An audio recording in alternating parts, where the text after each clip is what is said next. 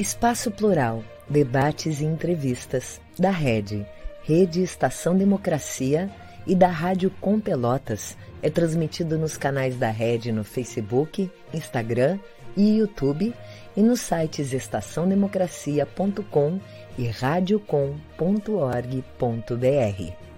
O programa é exibido pelas redes sociais dos seguintes parceiros: Rede Soberania, Jornal Brasil de Fato RS, O Coletivo, Vale do Mampituba, Rádio Ferrabras FM de Sapiranga, Coalizão do Movimento contra a Discriminação Social, Coletivo Pão com Ovo e TV Caxias em sua página no Facebook e pelo canal 14 da NET Claro, Jornal Já Porto Alegre, Portal Litoral Norte RS, Manaua Rádio Web de Porto Alegre e Terra Livre Rádio Web de Ulha Negra, Paideia TV, Passo de Torres TV e para Desporto TV em seus canais no YouTube.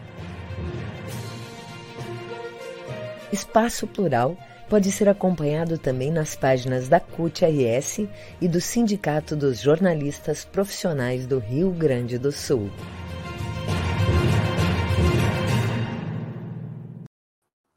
Olá, boa tarde. Eu sou a jornalista Clarissa Henning, da Rádio Com Pelotas.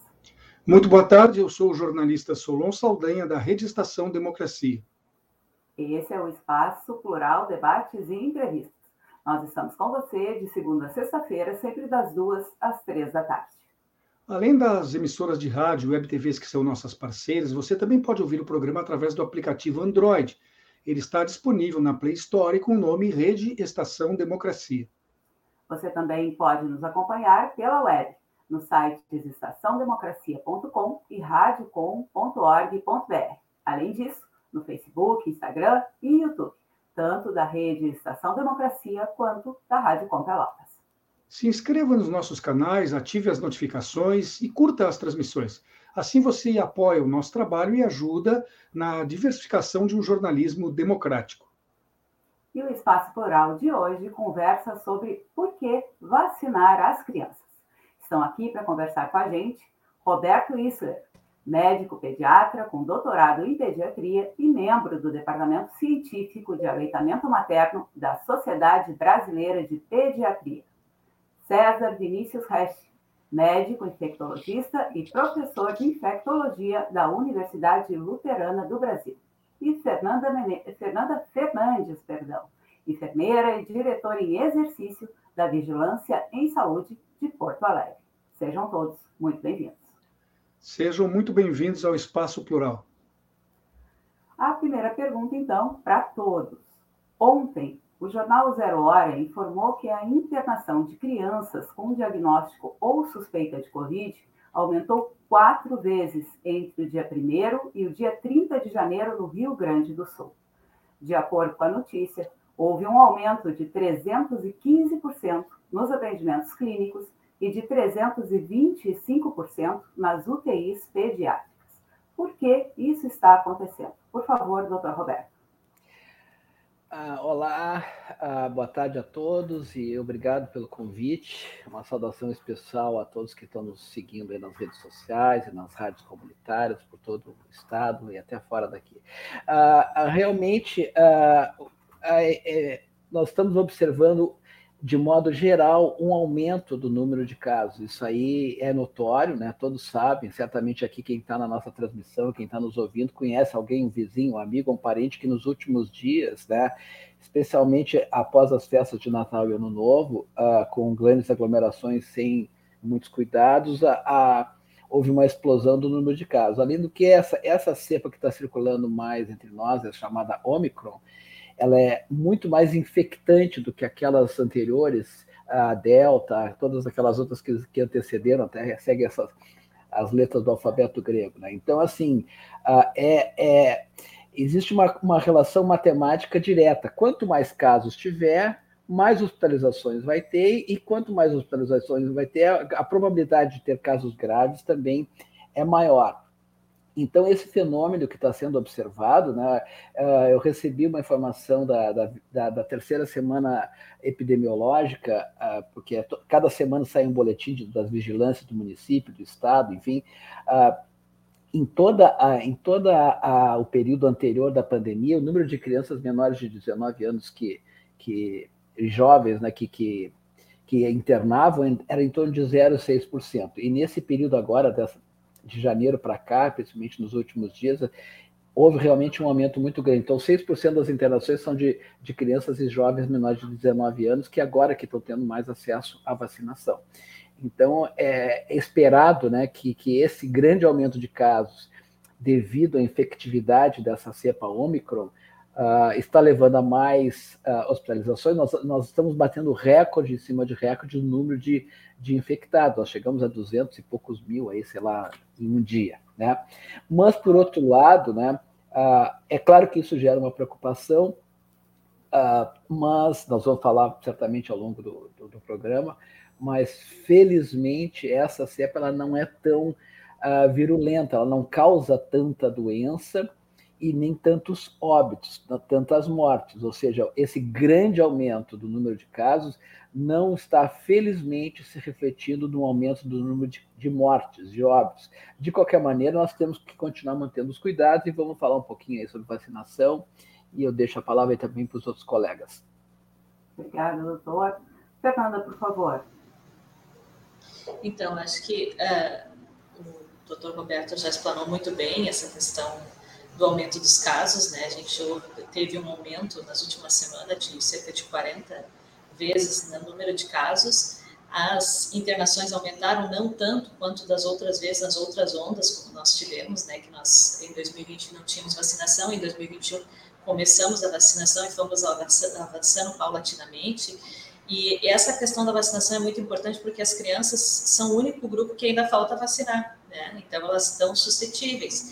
Nós tivemos é, a, dois anos de pandemia, aí, cerca de 34 mil hospitalizações no país de crianças por síndrome respiratória aguda grave, né, que é a condição mais grave da Covid, e cerca de 2.600 óbitos no país. Esse número de óbitos em dois anos de crianças, né, ele foi mais que o dobro do que a gente teve nos 15 anos anteriores à pandemia, é, óbitos de crianças por doenças imunopreveníveis, que em torno de 950 uh, eh, mortes de crianças dessas doenças que a gente chama de imunopreveníveis, as que têm vacinação, né? O sarampo, a, a cachumba, a tuberculose. Né? Então, nós conseguimos, com o Programa Nacional de Imunização, proteger as nossas crianças de, aos longos dos anos, e de 2006 a 2020, tem uma medição que foi feita há poucos dias, demonstra isso. Então, a Covid, em dois anos, já superou o número de óbitos de crianças é, por essa doença, que agora nós temos vacina. Então, nos preocupa esse aumento de internação de crianças. Claro que é um grupo que adoece menos se comparado com outros grupos etários, mas também é um grupo que ainda não está vacinado. Então, por isso se reforça a importância de vacinar as crianças nesse momento, né, de levar as crianças para vacinação, para protegê-las é, da Covid-19. Doutor César, eu não sei se o senhor nos escuta. Sim, Não. consigo escutá-los. Muito boa tarde. Então, por favor, boa tarde. Por favor, a palavra é sua. Estamos sem imagem do doutor César, né? Ué, deve ser alguma questão de conexão. Até depois tento reiniciar a câmera. Lhe ouvimos, mas lhe ouvimos. Tá bem. Sim, é, como os meus colegas aí comentaram, a gente tem esse aumento de hospitalizações que nos preocupa, que a gente consegue ver que ocorreu nas últimas semanas, muito marcado em cima de não vacinados ou pessoas que têm seus esquemas vacinais incompletos. A gente vê isso, então temos essa mudança do perfil que tínhamos para o início da pandemia, uh, imunossupressos também sendo ainda cometidos, mas isso quando a gente olha nossa, é, é, o nosso panorama atual e o que está ocorrendo em termos dos adultos. Quando eu, eu entendo muito importante também a vacinação das crianças, nessa proteção delas, mas a proteção desses adultos também que se tornam é, suscetíveis, principalmente os mais idosos e imunossupressos. As crianças têm esse, é, é, fazem essa parte na cadeia de transmissão de é, é, quando se infectam, muitas vezes podem transmitir para o adulto cuidador ou um idoso com quem tem contato. Isso está é, é, tá muito bem descrito, entre outros patógenos respiratórios, e a gente chegou até ver em alguns momentos, na retomada das crianças das escolas e tudo, que tu voltava a ter acentuação também dos adultos que já estavam em circulação. Então, sim, é importante a gente conseguir completar essa última uh, uh, faixa de população não vacinada para a gente conseguir bloquear mais essa via de transmissão.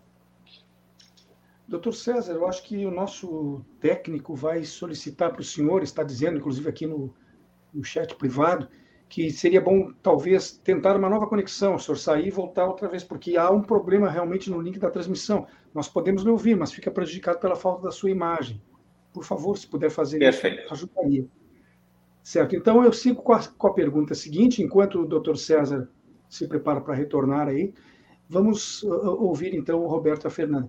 A Anvisa aprovou a vacina da Pfizer para o público infantil ainda em dezembro do ano passado, mas o Ministério da Saúde resolveu fazer uma consulta pública sobre o assunto. Isso atrasou em quase um mês, torno de 30 dias, o início da vacinação infantil no nosso país. Qual é o impacto dessa decisão no aumento de casos entre as crianças? É, esse atraso pode ter uma repercussão bastante negativa na vacinação? Uh, por favor, Fernanda, comece com você. Então, no final de dezembro eh, de 2021, né, após a Anvisa ter aprovado a vacinação infantil, né, a Fiocruz emitiu uma nota técnica né, é, respaldando e orientando, né, ratificando a importância da vacinação infantil antes do retorno às aulas. Né, coloca ali várias referências cita é, várias informações técnicas, né, Fiocruz é um órgão técnico, dizendo que a vacinação, quanto antes ocorresse do retorno às aulas, a gente sabe que no Sudeste, principalmente, as aulas já iniciaram, né, aqui no Sul elas iniciam um pouquinho depois, é mais no final de fevereiro, né, mas colocava isso como um, uma questão muito importante para que a gente pudesse proteger esse grupo etário, né, a gente sabe que é, depois que a gente teve no início das férias aqui no Rio Grande do Sul, aqui em Porto Alegre, a gente emite um boletim epidemiológico toda semana, a gente teve uma redução de surtos escolares, porque a gente tem só as escolinhas funcionando, né, as, as escolas de educação infantil, mas as escolas formais de ensino fundamental e médio estão em férias, então a gente teve é, uma redução em função dessa redução de circulação de alunos. Mas a tendência, principalmente com essa cepa mais virulenta, que eu lembro que também surgiu depois das férias, então nós decretamos transmissão comunitária da Ômicron aqui em Porto Alegre no dia 23 de dezembro, dois dias antes do Natal. Né? Nós alertamos a população, ó, nós estamos já com a circulação comunitária dessa cepa, e depois disso a gente teve um crescimento bem expressivo do número de casos, de hospitalizações, todas as cidades que vocês já relataram aqui. Então, a, é, a, a, ainda esse período de férias nos ajudou nesse sentido, né? E seria muito importante se a gente pudesse ter começado a vacinação ainda em dezembro. Infelizmente, foi possível, né, por uma decisão que alheia a, a, aos órgãos, aos municípios e, e aos estados, né, uh, mas seria, sim, muito importante para que a gente pudesse é, proteger esse grupo etário que é o grupo das crianças. Bom, a boa notícia é que o doutor César já está de volta, mas eu mesmo assim vou manter a ordem, vou perguntar então para o doutor Roberto, essa surpreendente consulta pública que não havia sido feita em nenhum momento anterior para qualquer vacina ou em qualquer situação semelhante à vivida agora, que impacto pode ter causado essa decisão no aumento de casos entre as crianças, na sua opinião, doutor Roberto?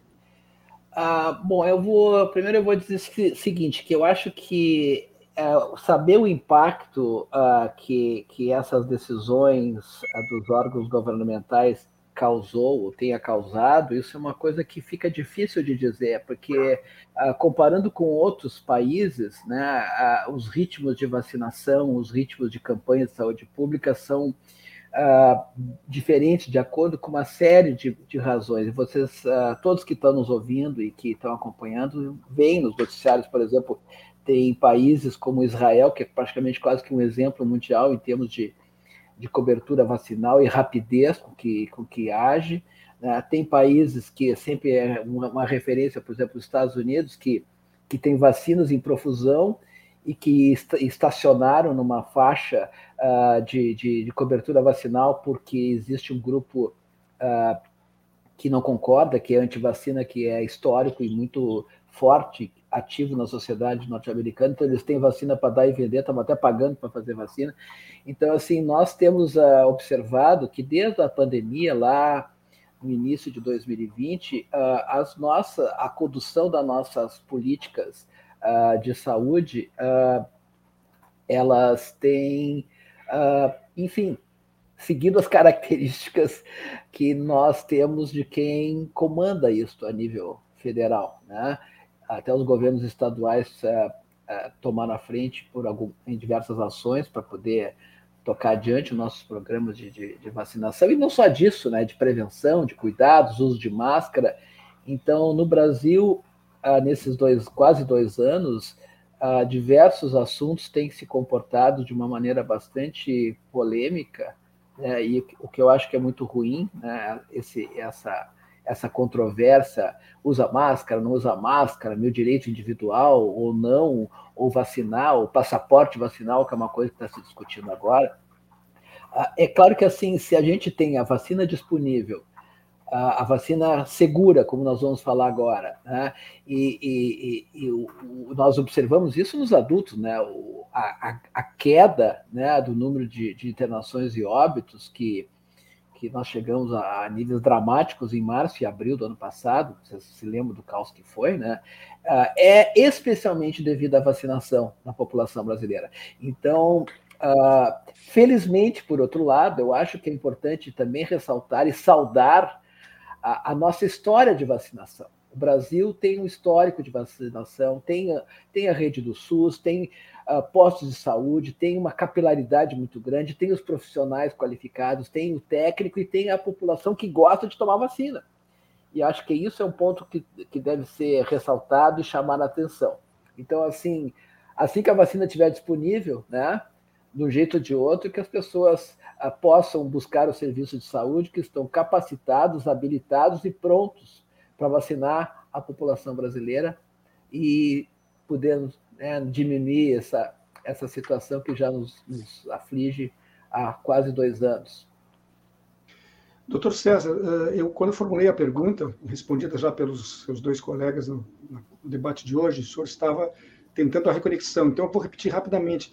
Foi, foi citado aqui que a Anvisa havia liberado a vacinação para o público infantil ainda em dezembro, mas que o Ministério da Saúde, surpreendentemente, solicitou uma consulta pública para discutir esse assunto. Isso atrasou cerca de um mês o início da vacinação. E a pergunta era se esse mês de atraso não pode ter um preço elevado, pode uh, implicar, enfim, enfim, aumento de casos entre as crianças, etc. O senhor pode, por favor, então, colocar a sua opinião sobre isso? O doutor César caiu. Caiu o doutor César de novo. Então, pela segunda vez, a pergunta foi formulada e ele não ouviu. Mas tudo bem, vamos em frente, daqui a pouco ele volta. Nós somos persistentes aqui. Clarice, é contigo. então, é, doutor Roberto, as, a gente tem lido por aí que, que as crianças internam não pela Covid, mas com Covid, ou seja, elas chegam ao hospital por outros problemas, e na hora da internação tem se descoberto que elas estão com a doença, com o Covid, né? Isso tem mesmo acontecido, e se acontece por que, que as crianças adoecem mais da Omicron do que da Delta? Por favor. Bom, uh, essa é uma boa pergunta. Primeiro, assim, uh, se eu uh, estiver andando de carro e for atropelado, entrar no hospital pronto-socorro e me testarem para Covid, eu, eu internei não por causa da Covid, porque, por causa porque eu fui atropelado. Então, assim, a, a prevalência da doença, como ela está muito disseminada, então, por exemplo, uma criança que interna, vamos lá, por um abdômen agudo, fez uma apendicite. Uh, como a gente tem aí grande parte da população afetada agora, a grande chance dela estar positiva e ter internado não por causa da Covid, mas com Covid, é, é, razoável. Né? Então, isso é uma questão até numérica. Né? Como a gente tem uma grande, uh, grande número de, de, de, pessoas afetadas, né? como a gente falou antes, estão uh, recordes em cima de recordes. Né? Uh, a tua pergunta é interessante porque, assim, por que está mais agora e não quando tinha a, a outra variante? Um, uma explicação pode ser é que naquela ocasião a gente estava mais cuidadoso, né? e, e, nós temos relaxado com as medidas de cuidados, especialmente o uso de máscara e o distanciamento social. Isso né, mostra né, a situação, por exemplo, de aglomeração de final de ano, a falta de cuidado e, e, assim não é uma não é uma queixa, mas em geral a população jovem, os jovens e adolescentes que estavam trancafiados aí durante dois anos, eles eles descomprimiram um pouco no final do ano, bom, agora nós vamos para a rua porque esse ômicron não vai dar nada e assim a, a, a coisa pegou mesmo nos mais jovens. Então, assim, isso pode ser uma explicação por que, que agora a gente está vendo mais crianças. Outra explicação é pelo próprio Ômicron, né? Porque a, a infectividade, ou seja, a chance de passar de uma pessoa para outra nesse Ômicron, é, ela é maior do que aquelas variantes que eram infelizmente mais agressivas e causando muito mais internação e mortes do que esta então, assim, como está muito mais disseminado, qualquer espirro, qualquer tosse aí na população, a pessoa está infectada. É, como a gente falou aqui, a nossa vizinhança, no nosso prédio, nosso amigo, nosso vizinho, nossa rede de amigos, né? eu posso falar de uma experiência, é chato falar coisas particulares, mas assim, experiência pessoal. Eu tenho recebido assim dois, três, quatro ligações por dia de familiares que, olha, eu peguei Covid, meu marido pegou Covid, gente que parcialmente vacinada, gente totalmente vacinada, meu filho pegou Covid. Então, assim, isso está disseminado. Então, assim, o fato de ter mais crianças hospitalizadas com Covid, não pela Covid, uh, acho que é explicado por, pela infectividade desse bicho. Mas, uh, e também porque essa população, né, ela não estava ainda totalmente contemplada com a vacina. Os, os, os adolescentes foram vacinados ah, na segunda metade do ano passado, se não me engano, e, e, as crianças menores de 5 a 11 anos recentemente. Né? Então, a, a outra população estava mais coberta, os acima de 19 anos, porque já estavam sendo vacinados já há algum tempo. Então, assim, ah, é importante que a gente vacine, né? Mesmo que essa, é, esse Ômicron seja né, mais bonzinho, mas ele não é tão bonzinho assim, né? Como nós vamos falar mais alguma coisa aí, de repente, ao longo do programa. Mas eu acho que essas seriam as explicações por que, que tem mais crianças internadas, mas não tão graves. Obrigada, doutor.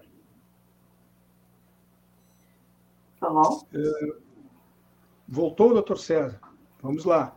Olha, não está fácil essa tarde de segunda-feira, mas a gente tenta participar. Mas eh, seria muito bom que os nossos problemas se resumissem a isso, né? Questão de sinal e não a questão da Covid. Mas, doutor César, aproveitando rapidamente que o senhor está aí, antes que eu, eh, eu tenha um uhum. azar, pode ser que eu lhe faça a pergunta e o senhor faz de novo. Então, vou ser rápido na pergunta. Uh, mas antes até de fazer a pergunta, eu queria pedir para o doutor Roberto que olhe bem antes de atravessar as ruas, tá, doutor Roberto? eu, já te... eu já testei duas vezes negativo, tá? É, pois é. Por isso que eu estou sem máscara aqui, ó. O doutor falou sobre o atropelamento, doutor César, e daí a gente resolveu fazer esse alerta para ele. Uh, por favor, doutor César, uh, em uma entrevista à TV Jovem Pan, o ministro Queiroga chegou a afirmar que 4 mil brasileiros morreram uh, em função da vacina, mas os dados do próprio Ministério da Saúde registram 13 mortes, né? Como é que a gente pode avaliar como sério qualquer número que é divulgado depois que há um equívoco, assim, que pula de 4 mil para 13 ou de 13 para 4 mil, né? Como é que a gente pode saber se esses riscos são realmente maiores agora, se não são, se, se não está havendo só um exagero um erro na, na, na divulgação de números, doutor César? É, é, é, realmente torna mais difícil qualquer avaliação, né? A gente tem que se basear em cima do dado oficial que em diversos momentos a gente ouviu, ah, está tendo uma super notificação, está tendo subnotificação. A gente sabe que existe até algum atraso quando a gente vai ver o dado, né? Isso é, é, é, é comum, né? A, a, os serviços de saúde vão lançando, a, a, vigilância vai recebendo, isso até chegando em todas as esferas, algum atraso a gente pode ter. Mas quando tem uma discrepância grande de, de, desses números, né, de 4 para 4 mil para 13, realmente fica é, difícil da gente é, conseguir debater né, e, e, e, montar qualquer pensamento em cima. Uh, e além da, da, da, grande desinformação e, e das quantidades que nós tivemos, só dos é, os, a, a, as vacinas já foram avaliadas seguras dentro do, do cálculo que foi feito em cima dos estudos. A gente esperava ter um número X de eventos adversos, que nos trabalhos agora de vida real, então em cima do que está sendo realmente reportado, é muito inferior. E ainda assim existe é, é uma tentativa de aumentar os dados. Então elas estão se mostrando mais seguras do que era esperado. A gente está tendo menos efeito adverso do que os primeiros dados americanos levantaram que seria possível. E ainda assim se tenta levantar é, é, algum questionamento, alguma dúvida em cima da segurança das vacinas. É, é, é, fica realmente mais difícil o nosso trabalho de tentar apresentar, divulgar e explicar realmente. Né, a gente poderia estar tendo um outro debate com as famílias, explicando para ele o que, que, eles poderiam esperar de uma reação local ou como se comportar. Né, a gente tem que estar tentando é, apresentar os números reais e dizer que realmente elas são seguras. Doutora Fernanda, se eu só completar, eu gostaria de ouvir também a doutora Fernanda sobre isso, porque, afinal de contas, no, no trabalho dela, estatísticas, informações são fundamentais, né? são base para tudo. Há um problema, há essa confusão que atrapalha, doutora Fernanda? Então, é isso que o doutor César estava dizendo sobre eh, os eventos adversos pós-vacinais, né, que a gente investiga aqui na vigilância. Então, a gente recebe notificações, né, de eventuais eventos adversos, assim como não só dessa vacina, de todas, né, que possam ocorrer. E, e existe um, um, protocolo, né, de investigação que a gente afasta outras causas. Existem critérios para avaliar, né? Até 30 dias depois da vacinação, a gente pode considerar ou relacionar um eventual evento com a vacina. Então, tem uma série de regras que são bastante rigorosas, né? E pré-estabelecidas, ninguém inventa isso, né? Isso deriva desses estudos que o Dr. César falou, de, de segurança, de, de eficácia das vacinas, né? E a gente uh, recebe, recebe muitas notificações, muitas delas acabam sendo encerradas. A gente teve casos, por exemplo, de pessoas é, que foram notificadas como evento diverso, na verdade as pessoas estavam com Covid e não sabiam no momento que se vacinaram, né? Você até pode ter eventualmente ouvido falar de alguma pessoa, e aí confunde né, o, o, sintoma com evento adverso, e na verdade a pessoa está doente. Então, são N situações que podem ocorrer. Realmente, divulgar esse dado, sem esse dado estar tá devidamente checado e apurado, gera confusão na população, é uma coisa que é, é lamentável. Né? Agora, o fato é que as vacinas elas são seguras, já se mostraram seguras. A gente teve a situação dos Estados Unidos, que já vacinou mais de 8, 8 milhões de crianças, né? A, a, proporção de eventos adversos, de tipo miocardite, depois o doutor Roberto, que é pediatra, de repente pode falar mais sobre isso, né? Foi um caso para cada um milhão de crianças vacinadas nos Estados Unidos, e esse caso foi com, com sintoma, sintomatologia leve, que regrediu todos esses casos, né, desses oito casos relatados de miocardite, regrediram espontaneamente, sem causar nenhum dano é, ao coração da, das crianças, enfim, regrediu espontaneamente sem precisar de medicação, tratamento conservador que a gente chama, né. Então, é, isso fala a favor dessa segurança que o doutor César estava reforçando aqui das vacinas, né, que foram avaliadas não só pela Anvisa, mas pelos órgãos regulatórios de outros países também, né? Não foi só a nossa Anvisa que aprovou o uso das vacinas, as outras Anvisas, vamos dizer assim, dos outros países também aprovaram e, e, há toda uma rede de profissionais, né? Isso não é uma decisão única de um governo, né? Ou da própria Organização Mundial da Saúde, né? São vários profissionais, é uma rede de profissionais, é, de, de cientistas que estão validando esses processos, né? Então, isso não é questão de opinião, de achar que não funciona, de achar isso, de aquilo, aquilo. A gente tem uma, uma certa confusão é, e, e, as, e, as, pessoas têm uma certa dificuldade porque são processos bastante complexos, uma análise bastante rigorosa, bastante demorada, esses estudos, esses ensaios clínicos que a gente chama de fase 4, né? Eles têm várias é, várias etapas bastante criteriosas e eles estão sob o escrutínio da, da, da comunidade científica,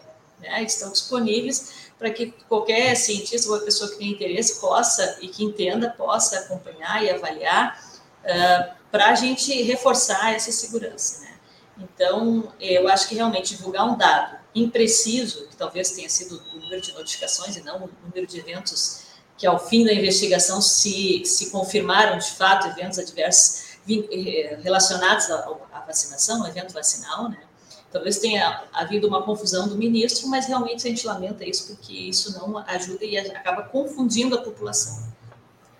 É, eu, agora eu quero fazer uma pergunta e eu vou ser honesta. Eu não sei se eu dirijo ela ao doutor César ou à doutora Fernanda, ou a Fernanda. É o seguinte, é, a Pfizer é indicada para crianças de 5 anos ou então para aquelas imunossuprimidas ou com comorbidades. E a Coronavac para todas as outras faixas etárias. Essa decisão foi uma decisão clínica ou uma decisão logística? Eu gostaria que vocês me respondessem, não sei se o doutor César, já que ele está aí, ainda não caiu? Estou presente. Vou me segurando da melhor maneira possível. Uh, Fernando, desculpa, não sei se posso começar. Vou deixar a parte da discussão mais logística para a Fernanda, porque é, é, é, no, no, meu entendimento, a, questão de segurança e efetividade, as duas vacinas são ótimas. Tá? É, é, elas têm princípios diferentes, caminhos diferentes de oferecer a, a capacidade de gerar anticorpos. Mas as duas vacinas conseguem fazer isso é, os estudos é, em adultos mostraram alguma diferença, talvez algum benefício das vacinas de RNA nos imunossupressos, nas pessoas que têm uma capacidade menor de gerar anticorpos, mas o, o, temos um belíssimo estudo chinês com um número, um N enorme de crianças que mostrou que nessa população também a, a, a Sinovac, ou Coronavac, tem uma capacidade muito boa, muito grande de gerar anticorpos. Então, é, para mim, eu não, eu não consigo ver uma diferença maior é, é, de qualidade nessa doença. A gente tem essa discussão, talvez, da miocardite estar mais presente, né? A miocardite estar mais presente nas vacinas de RNA, sim, mas, é, e do outro lado, a gente tem uma vacina extremamente bem estabelecida, que são as de é,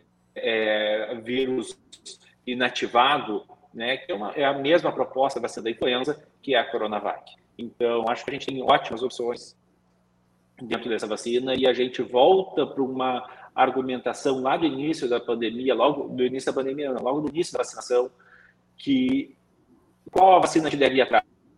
Aquela primeira que está disponível. Então, não, não consigo ver num primeiro cenário uma ser mais adequada que a outra. Eu ofereceria para crianças da mesma forma as duas vacinas. É, agora, se existem questões logísticas envolvidas e dificuldades por causa do armazenamento da vacina de RNA, aí acredito que a, a Fernanda conheça mais a nossa estrutura, o que, que a gente tem à disposição e como é que isso poderia ser melhor aproveitado.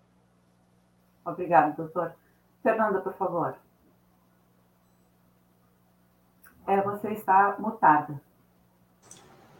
Desculpa. Então, exatamente isso que o doutor César estava nos trazendo. Qualquer vacina é a mesma aquela. Voltamos àquela discussão inicial da pandemia. Qual vacina? Não tem uma diferenciação, são tecnologias distintas, né? Mas a gente já tem estudos, não só na China, no Chile também já vacinou crianças com Coronavac, né? A gente tem outros países que estão mais adiantados na vacinação infantil e a gente tem esses dados que demonstram essa segurança, né?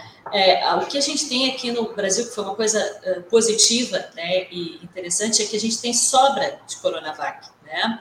Quando a gente começou, quando foi introduzida a terceira dose para os adultos, né, que foi terceira dose foi autorizada com a vacina da Pfizer, né, a segunda opção, a vacina da AstraZeneca, e eventualmente uma terceira dose também com Coronavac também é possível, mas o que se viu essa, esse direcionamento, o sentido de se usar a Pfizer com terceira dose. E a gente já tinha né, uma sobra, tanto é que quando foi autorizada a vacinação da criança, das crianças com Coronavac, a gente já tinha aqui no município uma sobra de 36 mil doses aguardando, né? Então, é, nós só estamos é, na conversa com o Ministério no sentido de saber se nós temos que guardar dose para a segunda dose ou não, se vai vir mais dose da, da Coronavac. Então, tem essas discussões, porque quem faz a compra é o Ministério, que ainda estão em andamento. É, infelizmente, essas definições a vacinação infantil estão sendo lentas, como vocês têm visto, né? Tem, tem consulta pública, tem uma série de coisas e a, e a conversa avança e retrocede. É, mas, de fato, é, não, não há uma vacina superior à outra. Né? As duas têm se mostrado seguras e eficientes. Houve, houve essa decisão, é, a gente não, não, não coloca isso como uma questão, coloca isso como uma questão menor, né? Uh, e o important, mais importante é que as, as crianças sejam imunizadas, que as, que as, crianças sejam levadas pelos pais até o posto de vacinação e recebam a dose que estiver disponível para elas. Temos agora um pequeno intervalo e voltamos em instantes.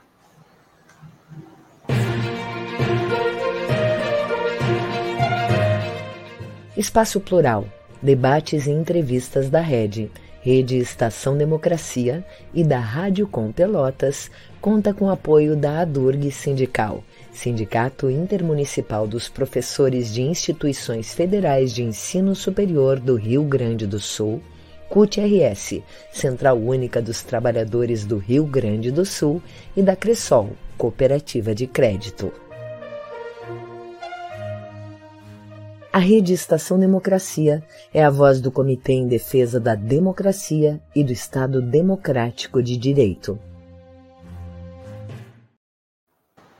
Voltamos com o Espaço Plural Debates e Entrevistas. Ele é uma realização conjunta da Rede Estação Democracia e da Rádio Com Pelotas, com o apoio de emissoras de rádio e web TVs que são nossas parceiras. Lembre que você pode mandar seus comentários, as suas perguntas aqui pelo nosso chat nas redes sociais. Você encontra a rede Estação Democracia e a Rádio Com Pelotas no Facebook, Instagram e YouTube. Se inscreva nas nossas redes, ative as notificações e curta a transmissão. Assim você participa e constrói o espaço plural junto com a gente. Hoje estamos conversando com o Roberto Mário Isler, médico pediatra com doutorado em pediatria e membro do Departamento Científico de Aleitamento Materno da Sociedade Brasileira de Pediatria, também com o Dr. César Vinícius Resch, médico infectologista e professor de infectologia da UBRA, a Universidade Luterana do Brasil, e ainda com Fernanda Fernandes, enfermeira, diretora em exercício da Vigilância em Saúde aqui no município de Porto Alegre. A pauta é por que vacinar as nossas crianças? Uh, pergunta sua? Não, eu gostaria de saber, então, eh, quais são as objeções uh, que vocês têm ouvido das pessoas que não querem vacinar seus filhos. Que desculpas essas pessoas estão dando, se chegam a vocês essas, essas questões, e como é que vocês respondem? Uh, por favor, doutor Roberto. Ah, bem, uh, não, eu gostaria só de, de uh, se me permitir, dizer que um dos meus créditos também, que eu muito me orgulho, que eu sou professor do Departamento de Pediatria da Faculdade de Medicina da URGS. Tá?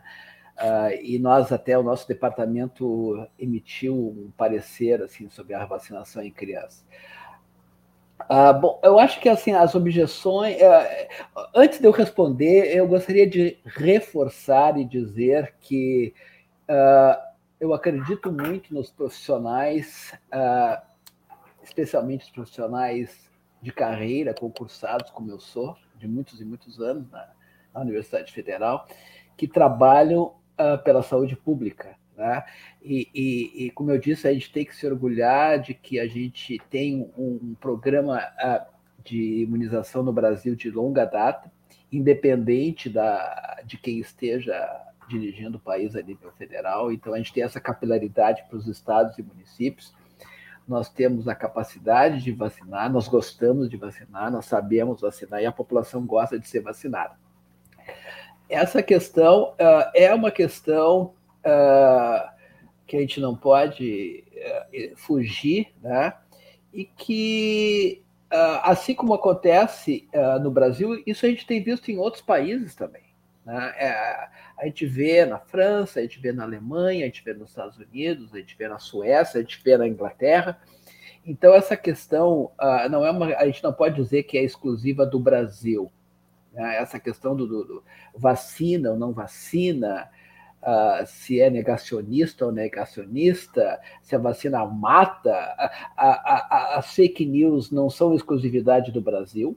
Né, e favorecem, elas têm um impacto grande, assim, ah, morreu não sei quem, fez vacina, não sei aonde, foi internado e caiu dura, isso não é isso. Uh, então, a gente, a, a, eu peço que, que, quem esteja nos ouvindo, que acreditem nas pessoas que trabalham com honestidade, com seriedade e com espírito crítico, para poder até dizer, olha, errei, tá certo, tá errado. Né? Então, assim, uh, como, como o, o, César falou, né, a, a gente pode ter é, efeitos adversos uh, mais relatados com, com a, a, a, vacina RNA mensageiro, que é a da Pfizer, do que a Coronavac, que é uma vacina que tem outro tipo de, de, é, de enfim, né, invólucro de vírus atenuado, enfim. Uh, e eu concordo plenamente com ele que a melhor vacina é a que vai no braço da gente, a que está disponível. Né? Então, assim, uh, uh, a, as pessoas estudam isso, né? E, e, e como a Fernanda falou, os, os cuidados são muito profissionais, muito sérios. A gente não brinca com isso. A gente não vai brincar com um caso suspeito, né? E isso vai ser divulgado, são boletins que saem publicamente, né? Eu tenho até, fiz assim, eu, eu fiz a lição de casa e, e fui pesquisar e fazer uma colinha aqui, até permita que eu leia aqui. Uh, Israel, deixa eu ver uma coisa, tinha ali. Ah, Estados Unidos aqui. Os Estados Unidos aplicaram 7 milhões 141 mil 428 doses da Pfizer em crianças de 5 a 11 anos. E a gente sabe que os nossos colegas norte-americanos eles estão tão rigorosos quanto nós. Né? A gente não pode dizer que eles são mais, porque nós também somos. Tá? Eles tiveram 97% de efeitos adversos. Quais são?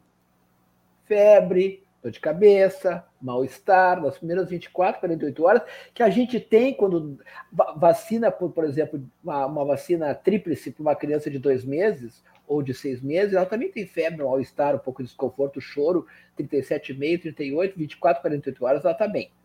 Mas esses caras, assim como a gente, assim como a Fernanda falou, também são muito cuidadosos. Então, eles tiveram ah, oito casos em 7 milhões 141 mil doses de miocardite da Pfizer, que é a vacina predominante lá nos Estados Unidos. Ah, desses dois casos foi na primeira dose e seis na segunda dose, que é mais frequente. Todos tiveram ah, uma evolução favorável, sem sequelas e com muito menos tempo de internação.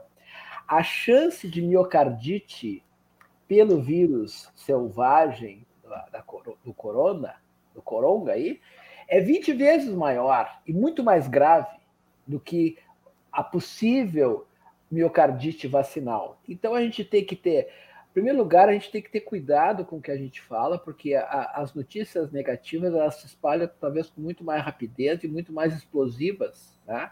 Volto a dizer, isso não é um, uma, uma, uma uma característica apenas do Brasil. Isso é um fenômeno mundial. Né? Isso é um estudo para sociologia, para um outro programa inteiro para discutir o que, que acontece. Tá? Mas, assim, uh, eu acho que uh, a gente tem que buscar uh, os dados, discuti-los com isenção, né? com critérios, né? e, obviamente, assim, na epidemiologia a gente fala, né? Qualquer problema aumenta o N. Então, assim, vocês vejam que em 7 milhões, 140 mil doses, tiveram oito efeitos colaterais relatados e indesejados que tiveram uh, um, um, desfecho bastante favorável. Então, vamos imaginar que essas 7 milhões e 141 mil crianças não tivessem sido vacinadas, o quanto elas poderiam impactar em termos de transmissão para seus adultos não vacinados, para as comunidades não vacinadas de maneira nenhuma e o quanto esses não vacinados poderiam ir para o hospital e poderiam morrer. Então, isso é um número que a gente não tem uh, uma dimensão. A gente, quando fala nesses números, a gente sempre fala né, na questão do risco-benefício. E, e, e, os números todos apontam que há uma vantagem, uma, um, benefício em vacinar as crianças também, que é a fase que nós estamos agora. Então, assim, é, é buscar o, o, conhecimento, a verdade, a discussão, esses artigos, como a, como a Fernanda falou, são públicos, né? são discutidos e, e, e, e eles e, assim receber crítica ou comentários de, uma, de um resultado positivo ou negativo faz parte do jogo para isso que a gente pesquisa e para isso a gente revê os dados, para isso que a gente fala com os nossos colegas do mundo inteiro. Hoje em dia, com a internet, a gente tem acesso aos artigos quase que imediatamente. Então, assim, confiem nas pessoas que trabalham com seriedade e, nas inform e busquem, acima de tudo, as fontes. Né? Porque alguém diz aí né, que né, fulano teve um negócio, caiu duro quando tomou vacina. Vamos ver isso aí. Não é assim, não. Tá? Essa seria o meu recado por enquanto. Doutor César, as objeções que quem não quer vacinar os filhos apresenta podem ser combatidas meramente se dizendo que acredite na ciência e que ouça as pessoas que entendem disso? Tem alguma outra coisa que pode ser feita para é... fazer com que esses pais mudem de ideia? Uh, acho que são. Só dizer isso, eu acho que é, é, é, vai se tornar muito difícil, né? Porque a gente tem do outro lado uh, uma campanha que até hoje nunca me fez muito sentido, porque de dizer que, vacinas, que as vacinas não funcionam. Né? Uh, de, é, é, é, esse universo fantasioso do movimento anti-vacina, que ele já se perpetua por tanto tempo e agora conseguiu tomar uma voz e se misturou por outros motivos junto para dizer que as vacinas não funcionam. Então, as pessoas são carregadas com esse tipo de informação. Na hora que a gente vai dizer, não, confie, acredite, acho que é, é, a gente tem que pegar mais pesado. É, particularmente, eu não tinha rede social, eu não tinha nem Instagram até o início da pandemia. E uma das coisas que me motivou a fazer e começar a entrar e participar num programa como hoje, é, quem me conhece sabe que esse não é o, o meu show, mas é porque eu via meu papel como médico no meio de uma pandemia é também passar a informação correta. Então, me motivei a partir daí a também participar, tentar entrar e, e, e não só combater a informação falsa, mas apresentar o fato, apresentar a informação verdadeira. Então, acho que as pessoas têm que tentar buscar aquilo que lhe gerou dúvida ou medo, e os profissionais da, da saúde, da comunicação, tem que conseguir levar a informação ao máximo. Porque na hora que a gente diz, ah, confia na ciência, ótimo, acho que sim, é a, é a, é a nossa base. Mas por que as pessoas não querem se vacinar? Ah, porque eu não entendo como funciona uma vacina de RNA. Então, tá, então vamos tentar esclarecer isso. Quando chegar essa, essa dúvida para mim, eu vou explicar qual é o papel do DNA, qual é o papel do RNA e como é que isso ocorre, é, vai chegar no nosso corpo. Ah, é, é, pode ocorrer uma miocardite. O que é miocardite? Como é que ela ocorre? Qual é a chance? E assim a gente tem que ir desmistificando. Da mesma forma como a gente sempre trabalhou em cima de outros temas, tem pessoas que têm medos de, ah, eu não, é, é, quando ia ser obrigatório doação de órgãos, está escrito na carteira, será que podem roubar órgão? Então vamos explicar como funciona essa rede poderosa que tem no Brasil, como é que funciona, e tu fazer chegar a informação correta das pessoas. Acho que sim, a gente tem que. É, é, eu acredito na ciência, eu, é, é, eu participo de grupos de pesquisa, eu gosto disso. Tu, tá, tu, tu, tu é municiado sempre de novas informações. Mas é, se as pessoas estão com medo, estão com algum receio, vamos tentar entender exatamente onde é que são as dúvidas, o que está sendo, o que está chegando nelas, e a gente vai desmontando uma a uma. E assim é, é, elas vão se sentir tranquilas na hora de, de é, tomar sua decisão e possivelmente sabendo quais são os riscos, a decisão vai ser se vacinar. Pode ter adverso? Sempre pode. Qualquer medicamento aplicado no nosso corpo pode levar a uma reação adversa, desde a penicilina. Não quer dizer que as penicilinas sejam remédios ruins não, as pessoas vão ter que saber os riscos, os benefícios e vão ver que os riscos são tão pequenos comparados aos enormes benefícios que a gente vai ter, que possivelmente vão chegar nessa decisão de, ah, não, eu realmente vou lá, vou me vacinar. Se eu tiver algum efeito principal, eu vou, eu vou seguir o fluxo, que é, ah, com quem é que devo me consultar, como é que eu busco, e essas informações todas vão chegando para elas, vão ficando tranquilas, e a gente vai poder seguir esse grande programa vacinal que a gente tem, só com mais uma vacina dentro. É, eu, antes que a Fernanda responda, eu quero incluir mais um questionamento para ela. É, Fernanda, em Pelotas, eu não sei se tu sabe, a prefeitura ainda exige o termo de adesão dos responsáveis como condição para aplicar a vacina nas crianças. Até o Ministério da Saúde abriu mão de pedir esse documento, a não ser, claro, quando a criança é levada por terceiros que não os pais. Inclusive, o Ministério Público do Rio de Janeiro tem pedido explicações aos municípios que ainda praticam essa exigência. Então, a minha pergunta é, somando-se do Solon, né, a questão das objeções, também é essa. até que ponto a burocracia usada na campanha da vacinação contra o Covid, como essa, né, é, ou esse termo usado aqui pela Prefeitura de Pelotas, pode atrapalhar a cobertura vacinal? Por favor. Comentou anteriormente, né, o Programa Nacional de Imunizações, ele é um patrimônio do povo brasileiro, né, assim como o SUS, né? E eu acho que o importante, como o César falou, é que se acontecer alguma coisa, para tudo já está descrito e já tem um fluxo, né? O que fazer já está desenhado, já está estabelecido se acontecer alguma coisa. Nós temos 28 doses no calendário vacinal de 0 a 9 anos. A criança toma, se ela fizer todo o calendário bonitinho, são 28 doses para 16 doenças diferentes, né? 16 doenças imunopreveníveis, né? A polio, sarampo, cachumba, rubéola, enfim. Todas aquelas doenças que nós já vacinamos as nossas crianças há muitos anos, né?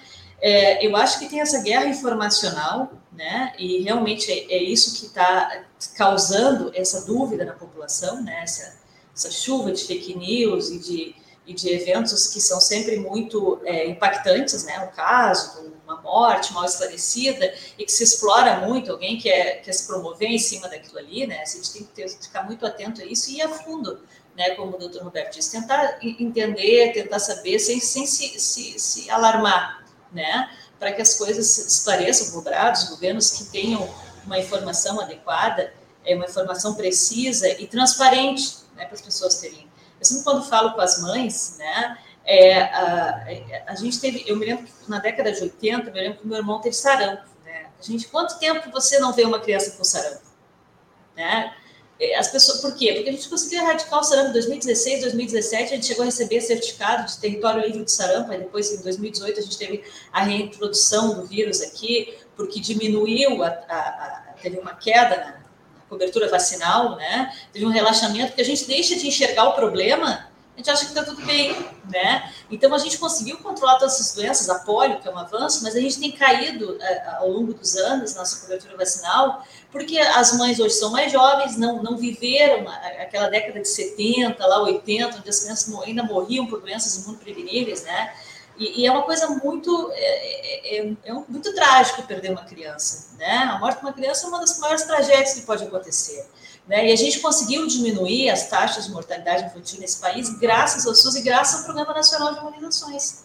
Né? A gente deve muito a esse programa, a gente deve muito às vacinas, né? E a gente tem que explicar isso para a população, né? Que hoje a gente consegue uh, evitar muito, muitos óbitos em função das vacinas, né? Em relação a, a, ao termo, né, que tem circulado aí, que os pais teriam que assinar para autorizar as crianças a vacinar, o que, que a gente percebe? É, é, essa, esse comando que deveria ser do Ministério da Saúde, do Programa Nacional de Imunizações, ele, ele, são muitas informações desencontradas. Primeiro exige o termo, depois derruba, não precisa mais. Tudo isso gera muita confusão, inclusive para os municípios, né? Para a população, então, nem se fala. Então, hora precisa, hora não precisa, o Ministério Público entra na jogada, porque daí outros entes acabam tendo que também é, é, opinar e exigir explicações dos governos e fica tudo muito confuso, né? Então a, a, gente tem carece de uma diretriz clara a nível central, né? Porque sempre funcionou muito bem o PNI. O doutor Roberto aí que está há mais tempo é, nessa jornada pode falar isso para nós de forma muito mais muito mais propriedade, né? É, o Ministério sempre conduziu, entrava o governo, saía o governo, não interessava qual era a linha né, ideológica, PNI estava lá intacto, sempre funcionou muito bem, né? E a gente sempre teve excelentes coberturas vacinais, como o doutor Roberto disse, a gente gosta de vacinar, né? Principalmente enfermeira, que nem eu, criancinha, está sempre com a carteira completa, né?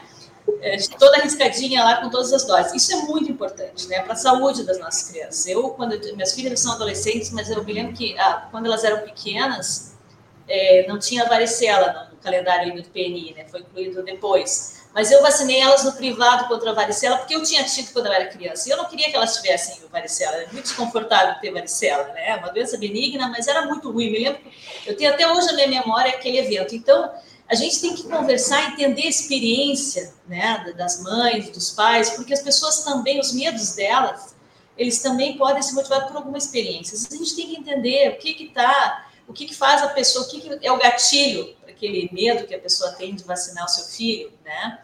Uh, e, e, e, dar uh, informação, esclarecer, conversar, acolher, né, sem julgamento, né, porque as, o, que, o que mobiliza todo esse movimento é o medo, né, a fake news, a base de tudo é o medo, e a gente tem que acolher as pessoas para tentar entender quais são esses medos, né, com muita paciência, né, é, com muita clareza, com muita transparência, e dizer para as pessoas que o SUS é, ele é esse sistema maravilhoso que ele, independente do que acontecer, ele está pronto para nos atender. Seja para o doutor Roberto que vai atravessar a rua e possa eventualmente ser, ser atropelado, desculpa a brincadeira. Uh, eu tenho o HPS ali para socorrer, tenho o posto para aplicar vacina, então nós estamos protegidos graças ao SUS para qualquer evento aí que, que a gente, na nossa sorte, possa ter, o SUS está lá para nos, nos ajudar. O nosso, o nosso tempo está se esgotando, infelizmente. Então, vou ter que fazer uma última pergunta e eu gostaria de ouvir do doutor uh, César. Temos aí um minutinho, doutor César, mas eu queria saber a sua opinião sobre a necessidade de se, da oportunidade de se exigir a, a, a obrigatoriedade da vacina e um passaporte vacinal para a volta às aulas das nossas crianças. O senhor acha isso uma iniciativa interessante, necessária? Qual é a sua opinião como infectologista? O passaporte vacinal e a obrigatoriedade da vacina seriam muito importantes ou não na volta às aulas presenciais? Um minuto, por favor, doutor.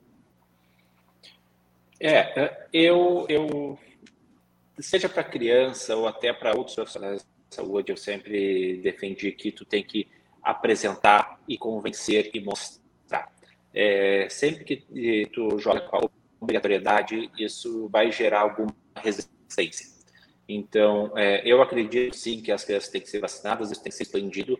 É, isso deva ser é, da melhor forma levado para elas, mas eu tenho algumas dúvidas quanto a tornar essa, essa vacina obrigatória.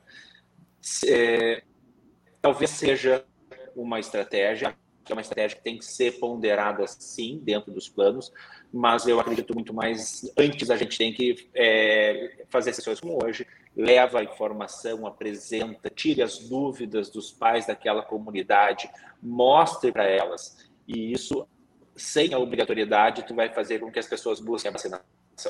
Né? É, as pessoas têm, eu acredito na capacidade de, de, de compreensão, de, de, ver os benefícios das pessoas. Eu ainda tenho, é, é, essa é a minha visão. Uh, e, e acredito que sim, as crianças vacinadas vão estar muito mais seguras para o retorno às aulas. Isso seria o ideal para ser realizado. Ok, a gente está, infelizmente, infelizmente, estamos acabando, já estouramos até o nosso tempo. A gente agradece muito a presença dos nossos convidados que estiveram aqui hoje para discutir por que vacinar as nossas crianças. Roberto Isler, médico pediatra, membro da Sociedade Brasileira de Pediatria e também professor do Departamento de Pediatria da Faculdade de Medicina da Universidade Federal do Rio Grande do Sul. César Resch, médico infectologista e professor de infectologia da Universidade Luterana do Brasil, e Fernanda Fernandes, enfermeira e diretora em exercício da Vigilância em Saúde de Porto Alegre. A todos, o nosso muito obrigado. Repito o agradecimento pela presença dos três convidados e quero também fazer um outro convite à nossa audiência para que acompanhe o programa Bom Dia Democracia com Paulo Tini e Babton Leão, todas as manhãs das 8 às 9 horas, de segunda a sexta-feira. Vacinem! O representante da coordenação geral do comitê é Benedito Tadeu César. Representante da Rádio Com Pelotas, Lair de Matos. A coordenação geral do Espaço Plural é de Núbia Silveira. Apresentação de Solon Saldanha. E de Clarissa Henning. Produção de Graça Vasques e equipe. Nós temos na técnica Babington Leão e Gilmar Santos. As opiniões emitidas pelos entrevistados e debatedores são de responsabilidade de quem as expressa e não necessariamente correspondem às opiniões da Rede Estação Democracia, da Rádio Com Pelotas ou dos seus parceiros. Terminamos o programa de hoje lembrando que a nova variante do coronavírus, a Omicron, exige cuidados redobrados. Siga usando máscara, mantenha o distanciamento social, prefira locais bem ventilados, higienize as mãos e faça a vacina. Até amanhã. Até amanhã.